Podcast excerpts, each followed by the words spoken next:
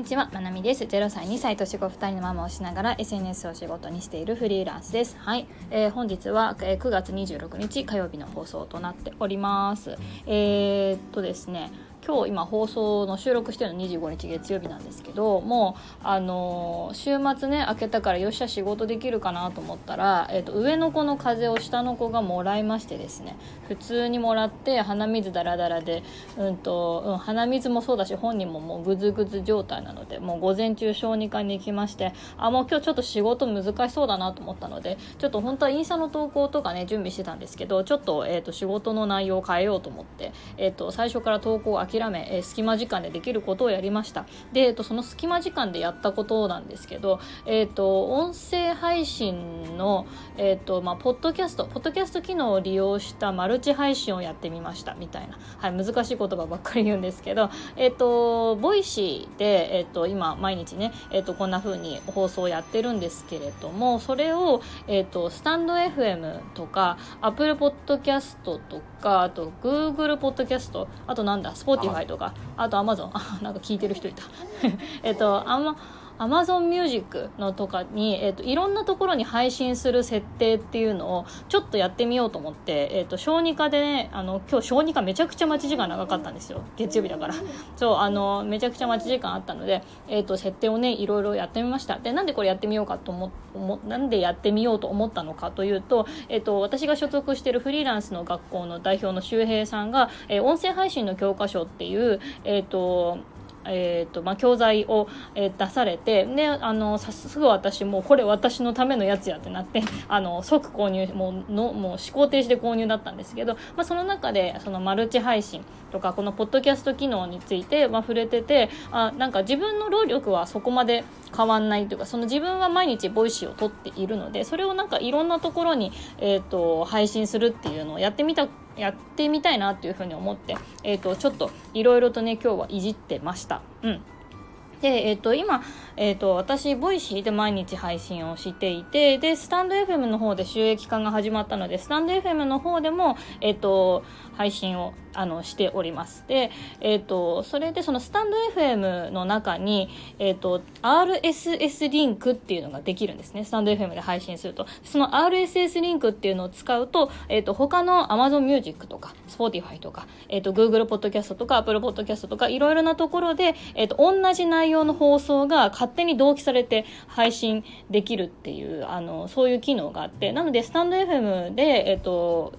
放送すると、えっと、他のところでもね、一気に放送されるっていうね、すごい機能ですよね、これね。うん。で、あの、私のがこう喋ってる労力は基本一緒で、で、こう、配信される場所が、あの、いろんなとこで放送されるみたいな。感じですね。なんだろう、イメージで言うと、放送局がめっちゃ増えたみたいな 感じかな。なんか、超ローカルのところの一つの地域でしかやってなかったのが、えっ、ー、と、例えばうち、ここ高知だから、高知でしかやってなかったやつが、うんと、鳥取とか、もう、えっ、ー、と、東京とか、何と、なんで鳥取出てきた？北海道とか、あの、まあ、いろんな地域でやるようになりました。的なイメージかな。うん。まあ、ちょっと、ちょっと違うかもしれないけど、まあ、とにかく、放送は同じで、えっ、ー、と、それが聞ける場所が増えましたよ、みたいな感じですね。ねまあ、でも言うて、あのね、アップルポッドキャスト聞いてるって人私見たこともないし、みたいな。うん。アマゾンミュージックも、あの、まあ、プライム会員だと Amazon Music が聞き放題なのかななんかでもそれでラジオ聴いてる人とかっていうのは知らないし、うんで、Spotify とかも私、Spotify 有料会員なんですけど、広告なしで聞けるんですけど、Spotify でポッドキャスト聞いてる人とかっても周りにいないですね。別にいないんですけど、まあ、あの、自分の中でこう、いろいろいじってみて、あ、ここはこういう仕様なのね、とかっていうのいろいろ触ってみようかなと思って、えっ、ー、と、まあ、今日ちょっとやってみました。うん。で、あのー、もうすでに、えっ、ー、と、動機がうま、うまくいったのは、えっ、と、Apple Podcast とかあの iPhone のねこの Apple が出してるところとかあと Amazon Music もうまくいったかな。あと Google Podcast だったかな。Google のやつもなんかうまくいきました。なので、えっ、と今いろんな方々でまなみが喋ってますみたいな 同じ内容のを喋ってますみたいな感じにしてます。でえっ、と問題はいろいろでもこういうの新しいこと始めるといろいろと問題が出てくるんですね。でえっ、とまあ最大の問題はマイク問題でえっ、とこの Voicy のアプリに今えっ、とマイクつつないでるので Voicy が一番綺麗な音で、えーと、放送できています。はい、で他の、えーと、ところにも配信をしたいので実はもう一つスマホを使って私の目の前に2つ携帯あるんですけどもう一つスマホを使ってそっちのスマホの方の、えーと、普通に、えー、とスマホの録音機能を使って、えー、と今ボイスメモの方に、えー、と録音していますね。そう。でマイクからつなげられるのは1箇所だけなので、えっと、 Voicy のアプリの方につないでで後の配信の、えっとえっと、スタンド FM にアップする用とかスタンド FM 以外のところにもアップしたいものがあるので、えっと、YouTube, YouTube の方のポッドキャストとかあと Spotify もねなんかちょっとうまくいかなかったからアップロードかな、うん、なんかあの他のところに、えっと、やる用というのでもう一つのスマホっていうのを使ってますね。でマイクがやっぱ1個しかなくて1個しか接続できないのでちょっとこれどうしようか問題がやばいなと思って、えっと大変失礼ながら実は Voicy の方に問い合わせたりとかしてあのがあの録音したものを Voicy にアップロードすることってできないんですかかねとかって言って。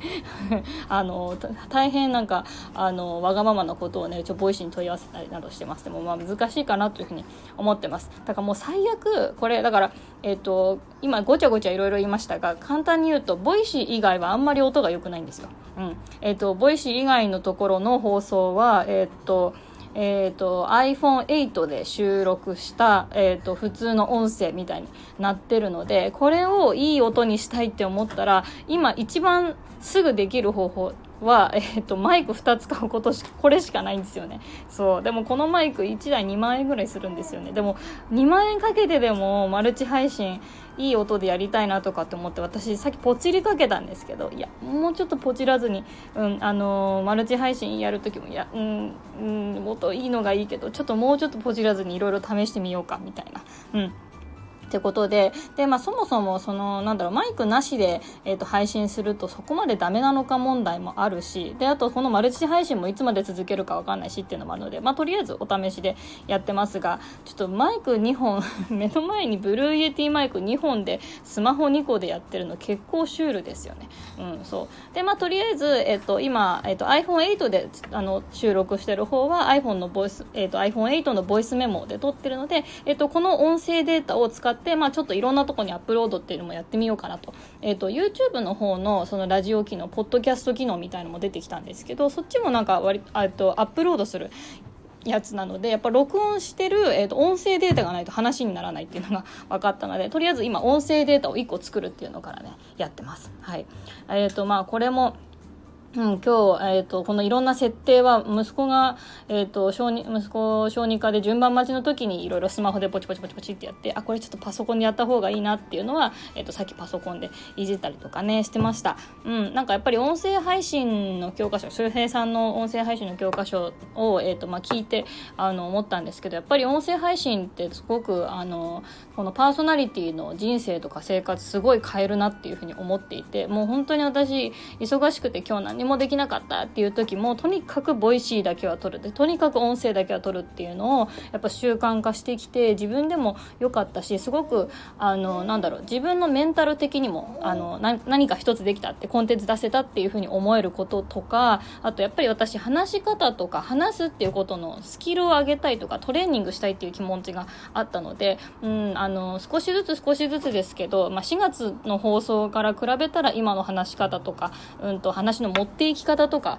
うんと、はマシになったのかなというふうに思ってます。もう毎日毎日自分の放送をあの収録した後に聞くっていうのをやってもう毎日毎日反省してるんですよ。うわこの話し方うわこの言い方これ他に言い方あっただろうとかわこの口癖また使ってるわみたいなとか、うん、なんか早く結論言いなさいよとか もうすっごい自分に突っ込みっぱなしなんですけどなんか自分の中でこうトライエラー繰り返せるのもすごくいいなというふうに思っていてで音声配信は本当に、えー、とこれからもねちょっと頑張っていきたいなというふうに思ってます。で結果的に私のいろんなインスタとかブログとかいろんなメディアのへの集客になってたりとか自分が本当に紹介したい商品っていうものを買ってもらうきっかけになったりしてそれが収入につながったりとか、えーと、ちょっと難しい言葉で言うとコンバージョン率が高いっていう風な言い方するんですけど、うん、あのやっぱり自分の仕事としてあのすごく大きな影響を、えーと、与えるものだなって音声配信はね、うん、そういう風に思ってます。すぐこうお金になるわけじゃないしすぐ、えーとバズったりすするわけではないメディアだからこそコツコツコツコツやっていきたいなと思って、えー、今回もね、えー、とちょっと新しい挑戦をしてみました。またねマルチ配信っていうのこの形やってみてどうだったかどうだったかっていうのもねまた、えー、と配信の方でお話ししていきたいと思います。はいそれでは皆さん今日も最後まで聞いてくださってありがとうございました